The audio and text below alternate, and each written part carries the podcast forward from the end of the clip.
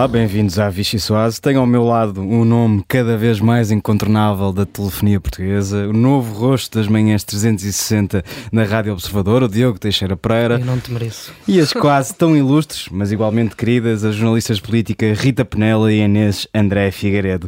É esta brilhante constelação que me vai ajudar a explicar uma semana em que o Parlamento desempacotou finalmente. Depois de tanto pacote, pacotinho e pacotão, PS e PSD tiveram a oportunidade de ver quem tinha o maior e melhor instrumento. Pena foi que tivessem acabado a discutir o PEC e a Troika, Sócrates, Passos e, veja-se bem, até Eduardo Catroga. Pintelhos, portanto.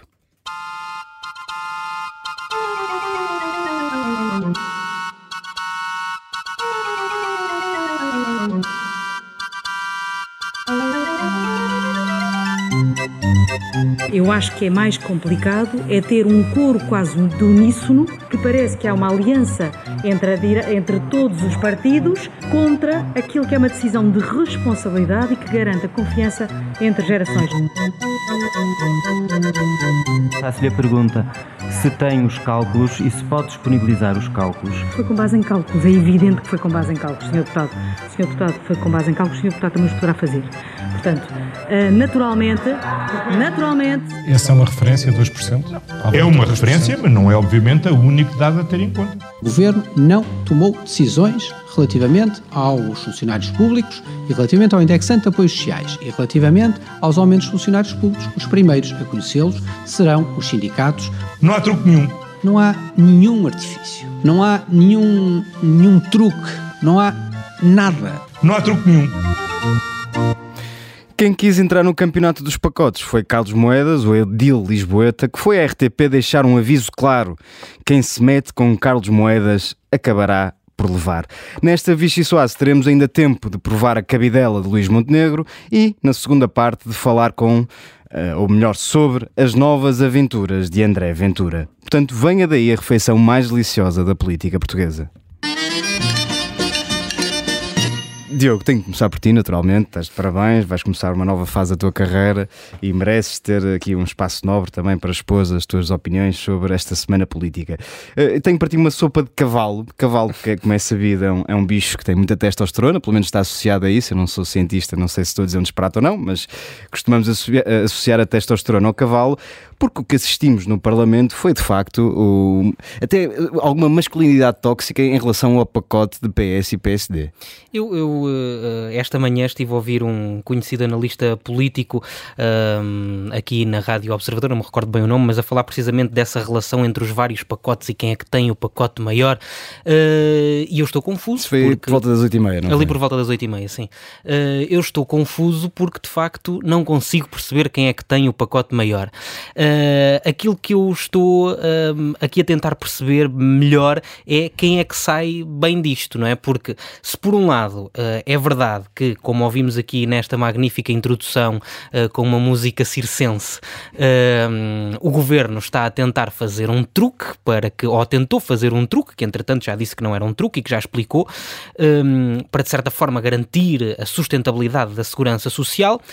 A verdade é que os pensionistas, neste mês de outubro que se avizinha, vão receber dinheiro na conta com o qual não estavam a contar até há bem pouco tempo. E todos nós sabemos que isto em política, aquilo que se diz é muito importante, mas aquilo que cai no bolso hum, é mais importante ainda. Uh, e portanto, acho que pelo menos para já pode haver muito barulho, mas acho que o governo um, provavelmente vai sair bem, pelo menos para já disto, um, e o PST tem aqui algumas dificuldades em explicar qual é que é a alternativa, não é? Porque um, Luís Montenegro vai arriscar-se a dizer que as reformas deviam aumentar de acordo com aquilo que a fórmula previa, vai arriscar-se a dizer que os funcionários públicos têm que ser aumentados 7, tal por cento, que é o valor da inflação que o governo prevê. Não acredito que isso venha Nós a acontecer. falaremos disso mais à frente, mas deixa-me uh, uhum. estender aqui, passar aqui a pasta, a bola, aliás, à, Inês André Figueiredo, porque uh, também perante o que, o que fomos assistindo nos últimos dias, que foi um espetáculo eh, até deprimente à procura de responsabilidades, sabe-se lá desde quando, talvez desde Dom Afonso Henriques, portanto, PS a dizer que a culpa era de, de Pedro Passos Coelho, o PSD a dizer que a culpa é da Troika, enfim, é um, um, espetáculo que já, nos estamos, que já estamos habituados. André Ventura teve, uh, talvez, uh, uh, a intervenção mais sensata uh, do dia de, de, de quinta-feira deste debate ao dizer que uh, PS e PSD estão a perder tempo para discutir quem tem culpa em vez de darem resposta de facto aos problemas dos portugueses. Esta, este passa-culpas constante entre PS e PSD e no caso, no caso muito concreto das pensões, que é um tema que agora é difícil para o PS, mas que é tradicionalmente difícil para o PSD, pode dar aqui uma oportunidade ao Chega para explorar esse filão politicamente? Por um lado, diria que sim, que o Chega tem oportunidade para o fazer um, perante aquilo que PSD e, PS andaram a fazer durante esta semana. Mas um, eu gostava de notar que o Chega apresentou um, um plano de 20 medidas um, para substituir esse, para substituir, como uma proposta que, que pudesse substituir esse plano do PS, tal como o PSD uh, tinha feito. E hum, esse plano acabou por passar completamente despercebido. Acho que não teve qualquer hum, expressão na noticiosa e parece até me custa perceber bem o porquê disto ter acontecido assim, porque para, para percebermos e para as pessoas também perceberem como é que as coisas no, nos chegam. Este pacote de medidas uh, chegou-nos por parte de, da comunicação do Chega a uma sexta-feira às nove e meia da noite, quando toda a semana tínhamos andado a falar sobre isto. O que é estranho, não, não parece que o Chega acredite que é uma sexta-feira, ainda por cima às nove e meia da noite, depois de todos o, eh, daquela hora nobre das notícias que é o coisa noticiário. Tão melhor para se fazer uma sexta-feira às nove e meia da noite. E, e, todos sabemos, mesmo a nível parlamentar, as coisas à sexta-feira. A nível parlamentar, não... claro, a nível parlamentar. à sexta-feira não há assim tanto tempo uh, durante a tarde para para ligar à política. Uh, e realmente não foram as horas da admissão de Marta Temido, mas foi estranho o Chega não cavalgar este, esta oportunidade como poderia ter feito, dizer apenas que acabou por o fazer com aqueles chavões que ficaram muito definidos aqui os truques, as habilidades. André Ventura acabou por andar aí muito à volta. Uh, só se me dás mais um segundinho. por, por aqui uma colherada. Mas uh, é descontado no... ao tempo. Claro que sim. Por aqui uma colherada noutro dos partidos que eu acompanho. Porque a Iniciativa Liberal fez um bocadinho o contrário, num modo mais soft. Acabou por cavalgar um, numa tentativa de desconstruir as propostas que tinham sido feitas. E Mas pareceu. Desculpa interromper, o problema que se coloca ao PSD coloca-se também à Iniciativa Liberal, uh, que são dois partidos que têm muita dificuldade em dizer o que fariam de diferente Ex exatamente. Uh, perante esta inflação que conhecemos. Portanto, o que é que eles fariam de diferente em relação às pensões? O que fariam de diferente aos funcionários públicos? Achas que a Iniciativa Liberal uh, deu uma boa resposta a essa questão? O que eu acho, a Iniciativa Liberal uh, não não apresentando um tal plano de resposta diferente, acabou por desconstruir aquilo que, que o PS apresentava.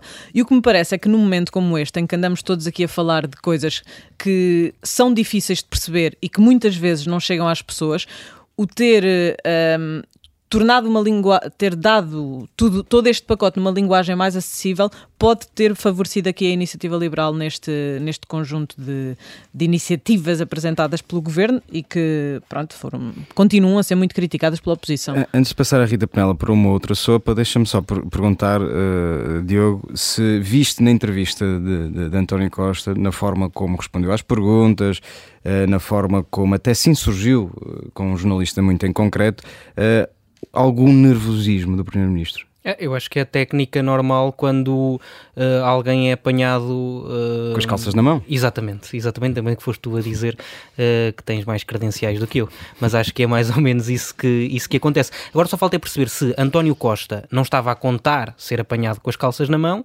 ou se, estando a contar, já sabia que ia fazer esta, este número. Muito bem, quem, quem não quer ser apanhado com as calças na mão é Carlos Moedas, portanto, Rita Penela tem para te servir uma sopa rica. Aparentemente, uh, Carlos Moedas está muito disposto a abrir os cordões à bolsa. Queria que explicasse aos nossos ouvintes, no essencial, o que está aqui em causa em termos de medidas que Carlos Moedas quer uh, aplicar em concreto aos, às pessoas que vivem em Lisboa e, portanto, e que quer compensar algumas fragilidades, diz ele, do plano do, do, do governo. E também se isto não é uma forma de Carlos Moedas voltar à primeira linha da política, ele que tem estado em tantas dificuldades? És muito exigente e pedes-me sempre muitas coisas. Eu fico sempre intimidada. Acredito, acredito sempre no teu potencial. uh, engraçado porque não estavas ali fora, mas nós estávamos, eu, a Inês e o, e o Diogo, estávamos ali a comentar precisamente este regresso uh, pós-férias de Carlos Moedas. Ele que, antes da, da, pausa do verão, saiu ali de uma série de trapalhadas uh, não tão bem e que parece agora ter voltado uh, com um posicionamento mais claro também à boleia do governo, não é? Uh, acaba por beneficiar dali de uma, de uma ajudinha, um empurrãozinho, um, mas de facto a vir, a, vir, a vir para a comunicação social apresentar uma série de medidas, uma comunicação social também muito direcionada àquele que é o público e, uh, fiel uh, e o eleitor fiel de, que ele, pelo menos à partida, uh, tem como, como garantido ou como eleitor, eleitorado de preferência.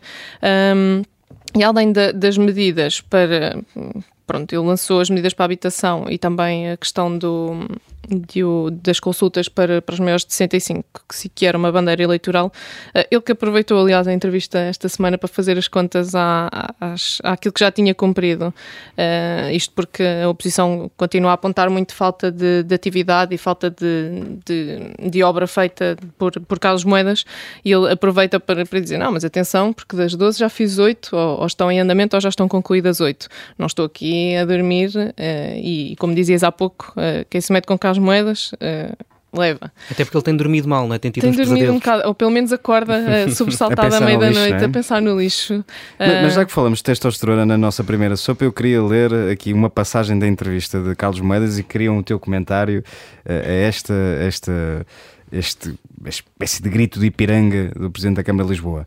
Estou a citar: O Carlos Moedas não está aqui de passagem, o Carlos Moedas está aqui para cumprir um grande mandato como Presidente da Câmara, ter realmente a capacidade de fazer e pausa dramática, não se atravessem à minha frente, porque eu vou para a frente. O que é que te parece deste animal feroz uh, enjaulado na Câmara de Lisboa? Que só sai quando não consegue responder se vai recandidatar ou não e continua a dúvida e aquilo que a oposição lhe aponta se ele de facto está na Câmara de Lisboa porque quer e, quer deixar obra e um grande mandato enquanto Presidente da Câmara, ou se porque percebeu que é um palco ou porque é um meio de chegar depois ao cargo de Primeiro-Ministro ambiciado uh, por, pelo PSD. Aqui Luís Montenegro, se calhar, não, não estará tão contente com esta projeção que Carlos Moedas vai conseguindo garantir também à boleia da, da, falha, da falha do governo, uh, mas, mas saiu esse animal só confrontado com isso e com o facto de, mais uma vez, não se ter comprometido com uma recandidatura e ter apontado para o presente e para, para aquilo em, que termos de propostas concretas para, para, para a resposta à crise inflacionista, uh, está tudo ainda um bocadinho em concertação.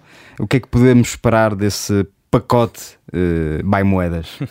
com alguns truques também. Ele também consegue ali pacote, pacote nesta, sim. nesta ele, ele também consegue ali alguns truques, nomeadamente na questão da habitação. Uh, grande parte das rendas uh, municipais são, são indexadas ao rendimento familiar, uh, portanto, não tem nada a ver com a inflação. Aumentando a inflação, não se refletiria, parte delas sim, mas o, o, restante não, portanto, já, já seriam rendas que não, não iam ter aumento é, além de, daquilo que, que, será o normal, caso as famílias sejam aumentadas, o que não parece sequer que seja um cenário real para aquilo que, que se avizinha.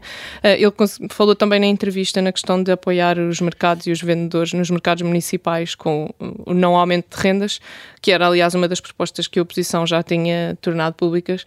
Uh, Hoje de manhã, à, à boleia da reunião extraordinária que já estava agendada, houve uma, um primeiro encontro para, para conversações com a oposição, mas ainda tudo muito por, por definir e não houve, uh, ao que consegui saber, nenhuma uh, proposta concreta. Portanto, o Executivo não chegou com nenhuma folhinha com, com as medidas a, a apresentar. Uh, ele que dizia querer, querer consensualizar, vamos ter que esperar para a próxima semana para ver que, que coelhos é que saem da cartola de, de Carlos Moedas e da, da Câmara Municipal de Lisboa. Esperemos esperemos que, que, não demore tanto tempo a apresentar o pacote como o governo. Oh, oh Miguel, uh, deixa-me só meter aqui uma força, força. desculpa. É que pronto, estamos muito sérios em, em, propostas. Eu gostava só de dizer que o Manuela, o, o, Manuela Cássio, o Carlos Moedas não consegue uh, deixar de se querer apresentar como em sítios onde, pelos vistos, não é convidado, porque esta semana também disse que ia sentar-se à mesa de, das negociações do aeroporto, desce por onde der, por isso eu acho que ele vai chegar e dizer aqui estou,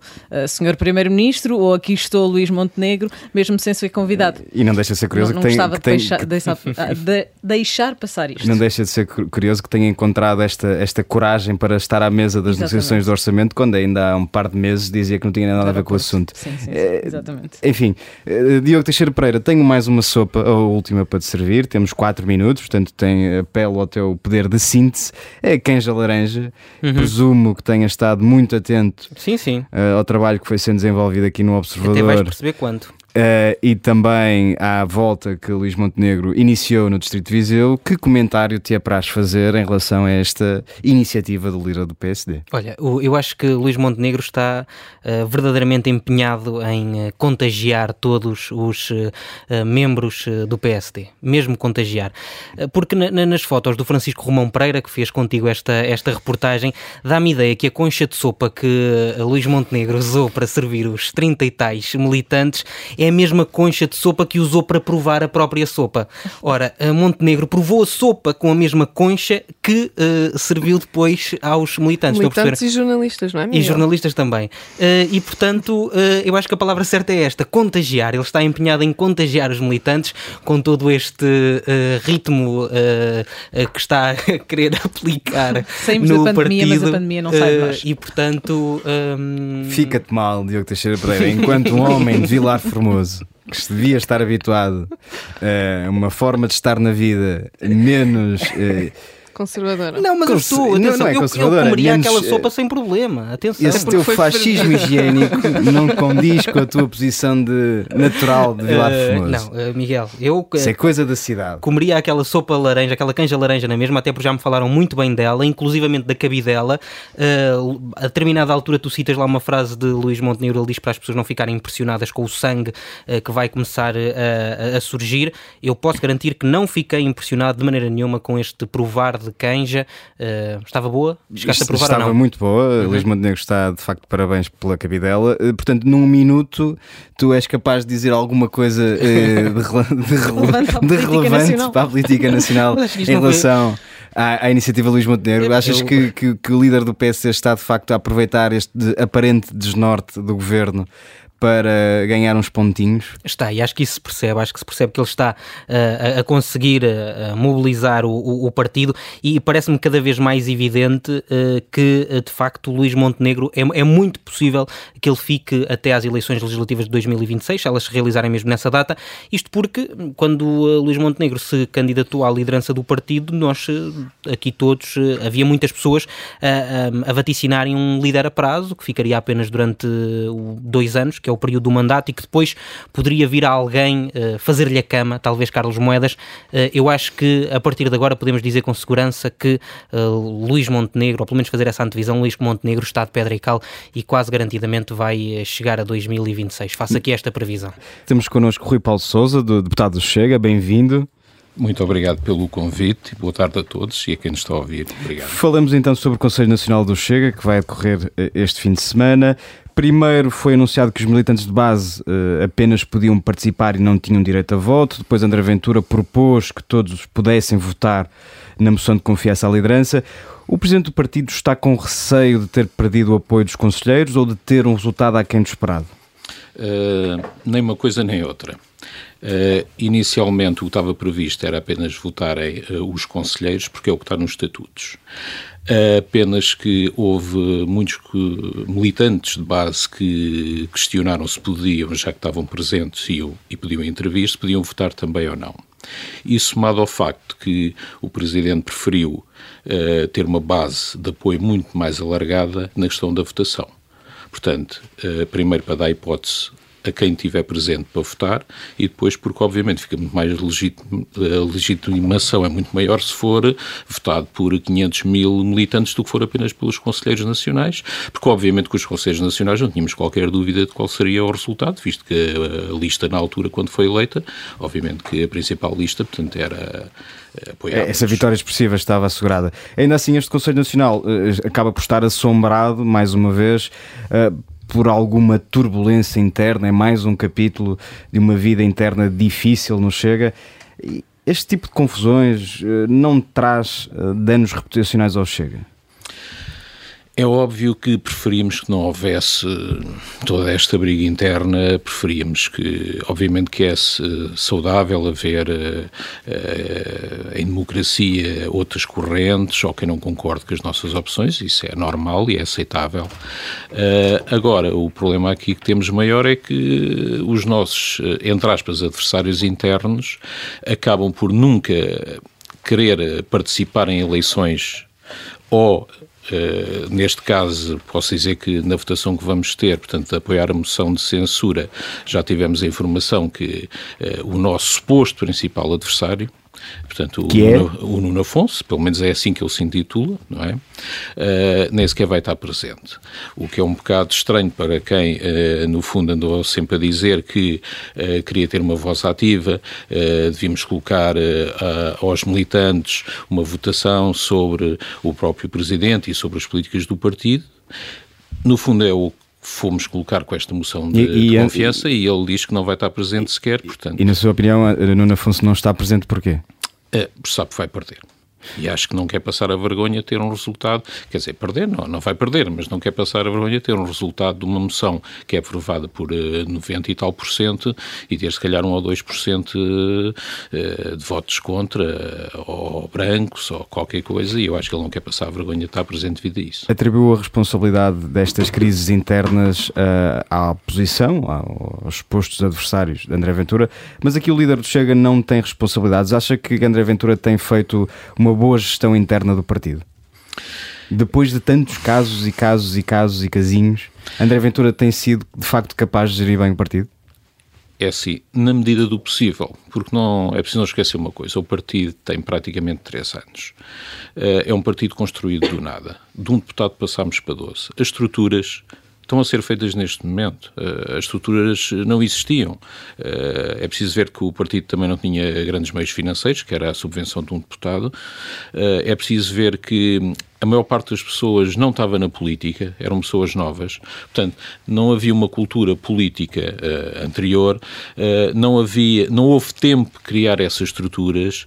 E o que é que isso provoca? Provoca, obviamente, que as pessoas, muitas ainda estão-se a integrar e a aprender, no fundo, a maneira de estar na política e, e que, o que podem fazer ou não fazer, ou podem se candidatar ou não candidatar, seguindo os trâmites, obviamente, normais de qualquer partido, e eu creio que é isso provoca um pouco de instabilidade, uh, este recente aumento tão grande, no fundo, do partido, porque é preciso não esquecer que passámos de 1 e tal por cento para 7, 8 por cento e nas presidenciais o resultado que tivemos excelente, portanto, tem que se ver nesse prisma, não podemos estar a comparar com um partido que tem 20, 30, 40 anos de existência com um partido que tem 3. Falou, falou numa que uma vitória que espera uma vitória com mais de 90%. Um, isso é aquilo que considera um bom resultado para este Conselho Nacional. André Ventura tem tido sempre uh, votações muito elevadas, mas por outro lado, muitas das vezes também há poucas pessoas a votar, tanto nas eleições internas,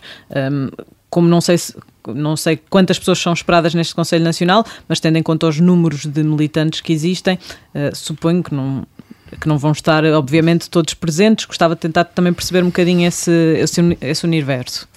Uh, obviamente que não esperemos que estejam todos presentes, porque senão então o local tinha que ser um estádio de futebol ou algo parecido.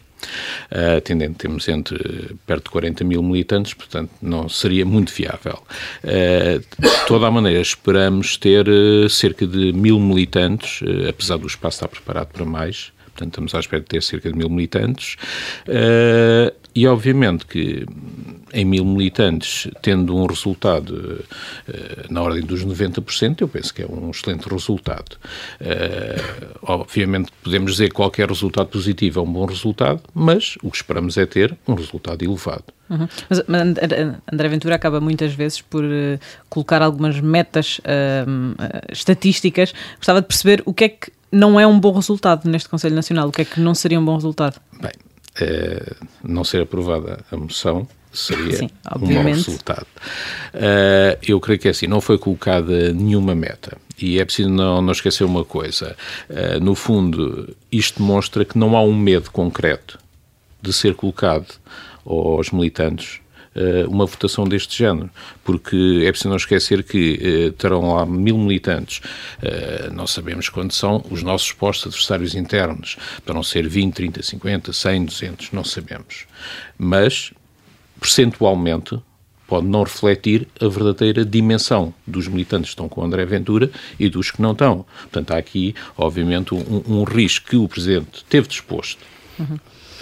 A, a avançar, apesar de não saber realmente essa porcentagem. Mas é assim, eu penso que qualquer número abaixo de, sei lá, 70%, 80% é um resultado bom à mesma, mas já não é um excelente resultado. Certo. Portanto, o resultado será acima dos 90. Os problemas da vida interna do partido não têm contribuído propriamente para a serenidade na, na liderança do Chega, nem sequer para os quadros do partido que, que estão no Parlamento. Admite que está a ser construída uma oposição interna? Sentem isso na liderança do Chega?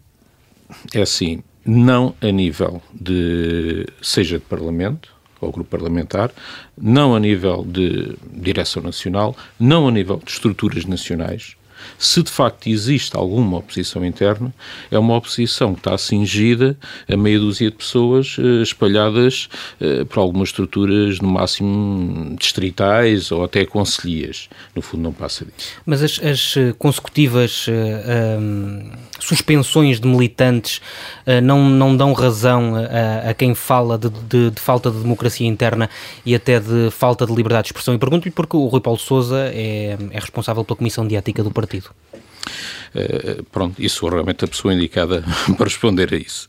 Uh, é assim, o objetivo da Comissão de Ética, que foi bem explicado desde o início, não tem a ver com impedir uh, as opiniões políticas dos militantes, mas sim impedir que eles ofendem de uma forma gravosa outros militantes. Porque, atenção, nós agimos sobre os militantes e não sobre o que eles, eh, quando eles eh, estão a comentar os, dentro do próprio partido e não o que eles comentam fora do partido.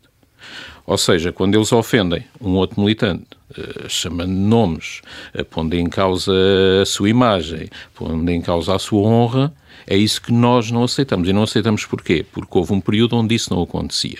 E então o que vimos nas redes sociais, as redes sociais sem dúvida que são uma ferramenta essencial hoje em dia, penso uhum. eu, para qualquer partido, e o nosso, sem dúvida, que as usa. Mas não é por estarem suspensos que podem deixar de as continuar a usar? Uh, isso, é, isso é um facto, mas o que é facto é que é, uh, podemos dizer, um cartão amarelo que se está a dar ao militante relativo ao, ao seu comportamento face a outros militantes. E quantos, e quantos é que têm esse cartão amarelo neste momento? É assim, é preciso não esquecer que isto é ao longo de um X tempo e as suspensões variam entre 30 dias até 180 neste momento. Portanto, neste momento, suspenso efetivamente, penso eu que não serão mais de 10, 12 militantes, uhum. atualmente. E quantos é que já foram expulsos desde uh, a criação do partido Atenção que, que, a expulsão só é feita pelo Conselho de Jurisdição. A ética não, não tem poder de expulsão, apenas sugere. Mas tem noção desse valor ou não? Uh, talvez uh, expulsos mesmo, penso eu, que não chegará a 8, 10 militantes. Ou seja, no fundo fala-se muito, mas os números reais, face ao número de militantes, estamos a falar de umas percentagens baixas. Mas como diz, é um número variável da suspensão, porque há uma suspensão, depois os militantes regressam. Se por acaso a suspensão fosse mais longa, ou desde o início, do desde o início da fundação do partido, tem noção de quantos militantes é que já estiveram pelo menos suspensos uma vez? Cerca de 80, 90 no total, até agora. Deixe-me ir só aqui, mudando um bocadinho a agulha. Depois de vários casos de autarcas que, que deixaram o partido, o caso de Gabriel Mitar Ribeiro foi o primeiro dentro do núcleo do Parlamento que tornou público o seu descontentamento. Uh, há aqui uma preocupação acrescida em manter uma imagem de união por se tratar ah, do, do grupo parlamentar de uma, e da representação nacional do Chega na Assembleia da República. Obviamente, nós pretendemos uh, ter uma imagem de união e que existe essa união. De facto, houve esse episódio, que já está esclarecido, uh, e que teve mais a ver com mal-entendidos, por vezes surgem, do que propriamente com uma divergência de fundo concreta, uh, até mesmo o caso onde se fala de agressões, etc., também é muito exagerado. Estamos a falar é de o que, uma divergência. O que é que aconteceu exatamente? Porque há essa versão das agressões e há, até ao momento, não houve um, um desmentido cabal sobre a existência dessas agressões. É assim, e eu vou ser sincero, eu não estou a mentir, eu não tive presente Nem eu, Mas- nem o líder do partido, nem Mas o será- Pedro já- já se terá informado, Ob- certamente. Obviamente. Portanto, o que tivemos conhecimento é que houve, realmente houve uma troca de palavras am- em- de ambos os deputados. Pronto. Agora, não houve agressões físicas nem nada parecido. Isso aí é sempre aqueles exageros que vão acontecendo e que, pronto, as pessoas, no fundo, acabam por usar isso, especialmente os nossos eh, adversários in- internos, eh, os poucos que existem, eh, tentaram aproveitar-se logo disso para criar um caso Mas foi Gabriel. Mitar Ribeiro que se queixou. Sim, mas a queixa dele, onde vê que inicialmente nunca teve a ver com agressão nenhuma. A queixa dele teve a ver com o gabinete de estudos, essencialmente, foi essa a base de toda esta conversa e toda esta discussão inicial. Portanto, mais tarde apareceu a questão dessa suposta agressão que surgiu mais tarde, não surgiu na altura. Portanto, isso já foi no desenrolar dos acontecimentos e se tivesse sido então, de facto, isso tão grave, então era o que ele teria avançado imediatamente e, como viram, não avançou. Mas- A única conversa que houve foi sobre o gabinete de estudos. Essa, essa troca de insultos que ainda agora falava entre, entre deputados. é Atenção, eu não digo insultos, divergência. É, é, mas é, Acal- Porque Divergências não, porque não houve insultos, É. atenção, houve divergência. E as divergências seriam desculpáveis na mesma medida caso não se tratassem de dois deputados do Chega, mas sim de outro, outro tipo de representação do partido a nível nacional, quer fosse um deputado municipal um, um, ou outro cargo ocupado pelo, pelo, pelos indivíduos, no caso. É- É assim, nós já tivemos outros casos de divergências em viva voz, que é o que estamos aqui a falar, e que foram perfeitamente aceitas e toleradas. Não houve, posso dizer que não houve nenhum processo contra ninguém por conversas que teve com outro, seja assessor, seja deputado, seja eh, presidente distrital, seja presidente de conselhia, e já houve casos desses, como é óbvio. É preciso não esquecer, estamos a falar de muitas pessoas, muitas direções distritais, eh, direções de conselhias, eh, nacionais, estamos a falar de muita gente, é óbvio que as pessoas, por vezes, eh, divergem da sua opinião. Agora, nunca houve consequência disso. eh, o- quando estamos a falar de de suspender alguém ou até expulsar alguém, estamos a falar em coisas concretas de, é o que eu estou a referir ofensas concretas, publicar, porque eh, aí estamos a falar até de situações onde são à porta fechada, não estamos a falar publicamente vir fazer qualquer coisa, se calhar se tivesse acontecido isso eh, num sítio público com muita gente a assistir, então teríamos se calhar tomar alguma eh, posição sobre isso. Mas estamos a falar em reuniões próprias eh, do partido no- nos locais próprios. Mas tanto, por exemplo, olhar para um alto dirigente do partido, como, como é a Gabriel Mitar Ribeiro, que era vice-presidente, eh, por acaso essa situação não ficou também bem esclarecida, porque ele apresentou a demissão, depois foram feitas as pazes. Eh, o que é que vai acontecer com Gabriel Mitar Ribeiro? Sai ou não sai da, da direção? Atenção, ele saiu. Ele apresentou a demissão? Ele Sim. apresentou a demissão de vice-presidente e essa demissão, atenção, já tinha sido pedida uns meses antes e foi aceito. Portanto, neste momento, ele não está na direção do partido porque saiu. Eventualmente, numa próxima direção, não quer dizer que não possa voltar, tal como voltou ao gabinete de estudos. Isso é uma questão de uma nova lista e uma nova eleição. Neste momento, ele apresentou a demissão e foi aceito. Portanto, ele neste momento não é vice-presidente eh, do partido. Deixa-me só fazer uma pergunta eh, muito, muito curta, também por causa da questão da direção. Falava aí que as pessoas que são suspensas e, ou- e ou expulsas eh, são maioritariamente por questões de, de ofensas, eh, mas o partido expulsou, por exemplo, um vice-presidente, um ex-vice-presidente, eh, porque alegadamente fez um post nas redes sociais eh, em que ia contra a liderança de André Ventura. Isso não é uma questão de ofensa, é uma questão de falta de liberdade de expressão? Atenção que as expulsões não são concretamente só sobre um post. Nos processos é analisado mais dados que não apenas um post. Estamos a falar de mais posts, estamos a falar de eh, publicações em grupos do WhatsApp, eh, estamos a falar em diversas eh, publicações que não incluem apenas o estar a dizer que concorda ou não concorda com determinada política, mas sim ofender concretamente e às vezes pôr em causa a honra das pessoas. Porque quando nós dizemos assim, nós não concordamos com a política que o Presidente segue, tudo bem, nós achamos que o partido devia ir por outro caminho. Tudo bem, mas quando dizemos que o, o Presidente tem tiques de ditador, é comparar com um regime do antigamente, ou quando dizemos que não é o eleito de Deus, ou coisas desse género, acho que estamos a entrar num campo absurdo em que estamos a tentar denegrir uma imagem de uma pessoa. Porque se ele não está. Atenção, o José Dias, que é de quem estamos a falar, foi membro da Direção Nacional e vice-presidente do partido penso eu, cerca de um ano e meio a dois anos. E estivemos juntos, a Direção Nacional. E eu nunca ouvi ele, quando era membro da Direção Nacional, fazer determinadas críticas nem tomar determinadas opções.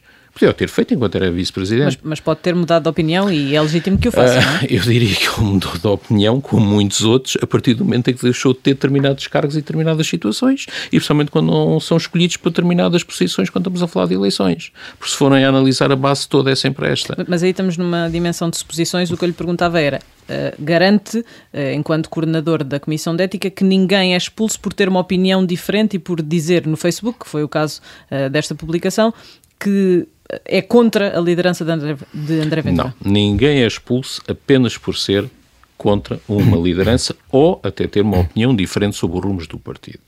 São expulsos porque fazem posts, comentam em grupos de WhatsApp, uma maneira, uh, uh, ou seja, estão a denegrir no fundo a imagem da pessoa, não estão a, a pôr em causa a sua liderança, mas sim a tentar denegrir de alguma forma, através de nomes, através de insinuações, pondo em questão muitas vezes questões desde familiares, desde económicas, uh, passando por... Aliás, eu próprio fui vítima de várias situações desse género. Portanto, eu acho que não há um único dirigente do partido que não tenha sido vítima ao longo destes dois anos de ataques pessoais bastante graves. Portanto, é isso que nós não podemos aceitar. Muito e bem. muito mais como pessoas estão ligadas à direção do partido. Vamos avançar, porque esta semana conhecemos mais um, um capítulo de, de, uma troca de argumentos muito particular entre André Ventura e Augusto Santos Silva. A pergunta que tenho para si é se acha que alimentar esta divergência eh, não é de alguma forma dar força a eh, uma eventual candidatura presidencial de Augusto Santos Silva e se, por outro lado, ou se até de forma paralela, isto também não interessa ao Chega e André Ventura, uma vez que uh, o líder do Chega, à partida, ao que tudo indica, será também candidato nas próximas eleições presidenciais. Uma mão lava a outra, neste caso. É assim, eu não posso falar, obviamente, em nome do Presidente da Assembleia da República. Da, da nossa parte. É, então, é então vamos, vamos uh, uh, mas, dividir mas, a questão. Acha que Augusto Santos Silva está, com essa, está, está a ter essa estratégia deliberada de, de polarizar com o Chega? Talvez, mas de toda a maneira, falando dessa questão específica que aconteceu esta semana, eu estive presente na reunião de líderes como vice-presidente da bancada e, portanto, nós apresentámos lá uma determinada proposta, essa proposta, portanto, para agendamento, um projeto de lei, foi aceito, esse agendamento, e o que aconteceu mais tarde foi quando há uma, portanto, é emitida uma súmula, que é com os agendamentos todos, e não estava lá esse agendamento, portanto, foi retirado. Portanto, tinha a ver, uh, penso eu, com a castração. Eu, eu, eu até me referia mais a este episódio eh, sobre uh, o facto de, Santos Silva ter uh, chamado a atenção ao Chega por causa dos discursos injuriosos que ocorreu, ocorreu esta, esta semana. Mais uma vez também um, uma chamada de atenção de Augusto Sil, de Santos Silva, e por isso é que lhe perguntava e pedia-lhe uma resposta muito sintética: se acha que Augusto Santos Silva, por um lado, está à procura no Chega de, de alimentar as suas ambições eleições presidenciais e se, numa espécie de autocrítica, se André Ventura também não se está a aproveitar deste duelo particular com Augusto Santos Silva para se lançar novamente a Belém. É, quanto ao Presidente da Assembleia da República, é óbvio que ele possivelmente tira algum partido desta uh, luta, entre aspas, com o partido Chega. Uh, se é para alimentar a sua candidatura ou não, só ele saberá e, quando a apresentar, e saberá se vai aproveitar realmente essa luta, entre aspas, para isso ou não. De toda a maneira, a sua intervenção esta semana já cumpriu um pouco mais o regimento, porque esperou até que o André Ventura terminasse e, no fim, então falou sobre o assunto, o que não aconteceu da primeira vez e foi isso que foi grave. Uh, quanto ao André Ventura, é assim, há que ver que o comportamento do líder do partido é sempre o mesmo, ele não mudou absolutamente nada. As intervenções que ele faz hoje em dia, falando sobre o que fala e os grupos que fala, são exatamente as mesmas que falava desde que é deputado único. Portanto, não houve qualquer alteração de comportamento. Vamos avançar para a segunda parte da nossa Vichy Soaz, o carne ou peixe. Recorde que só pode escolher uma de duas opções, caso contrário passará fome. Estamos já muito perto da hora do almoço, ou para lá da hora do almoço, melhor dizendo. Venha daí a trilha. A quem preferia confiar os seus animais de estimação? Pedro Nuno Santos ou Fernando Medina? Uh... Fernando Medina. eh, foi empresário agrícola. A quem é que dava umas lições de como plantar espargos, já que era essa a sua especialidade? João Coutinho Figueiredo ou Luís Montenegro? Uh, Luís Montenegro. E num cenário de eleições uh, presidenciais em que só há dois candidatos à direita, em quem é que votaria? Paulo Portas ou Luís Marques Mendes? Obviamente que eu sempre só votaria no, no único candidato que é o nosso, André Ventura. Passa fome na terceira, vamos ver se na última consegue escolher uma das duas opções. Quem levava a ver uma tourada, Cristina Rodrigues ou Nuno Afonso? Obviamente seria Cristina Rodrigues, sem qualquer dúvida.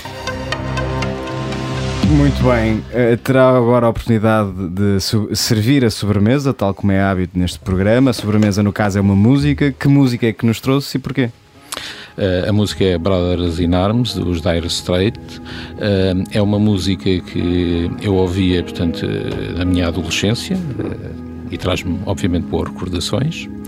E que, além disso, o próprio título, Irmãos de Armas, em português, faz lembrar um pouco o que é hoje em dia o nosso grupo, tanto a nível do Parlamento, em que somos irmãos de armas, tirando a parte bélica, no campo de batalha que é o Parlamento, e mesmo a nível da própria direção do partido, onde também no fundo sentimos unidos uma certa fraternidade contra os nossos adversários e por isso penso que é a música ideal. Muito bem, Rui Paulo Souza, muito obrigado por ter vindo à Vichy Soares. Os nossos ouvintes já sabem. Voltamos à sexta-feira à mesma hora. Muito obrigado pelo convite.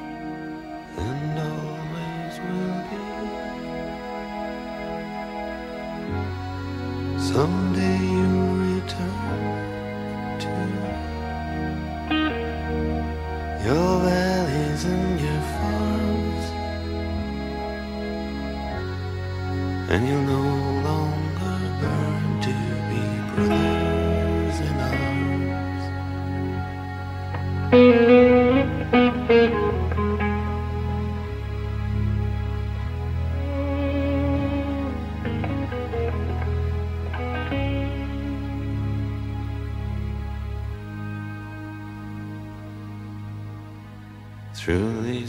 Of destruction.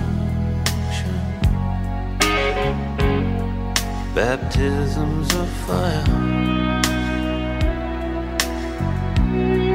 I've witnessed your suffering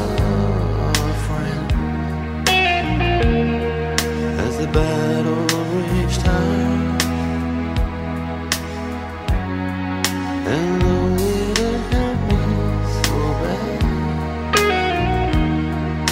the fear and alarm. You